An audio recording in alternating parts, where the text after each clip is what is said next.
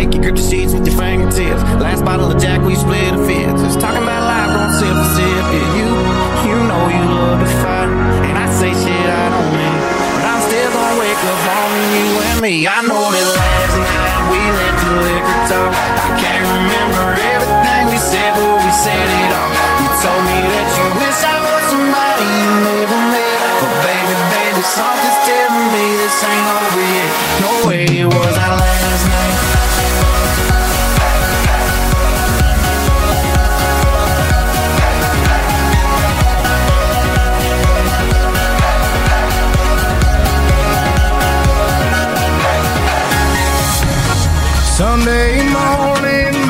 She woke up fighting mad.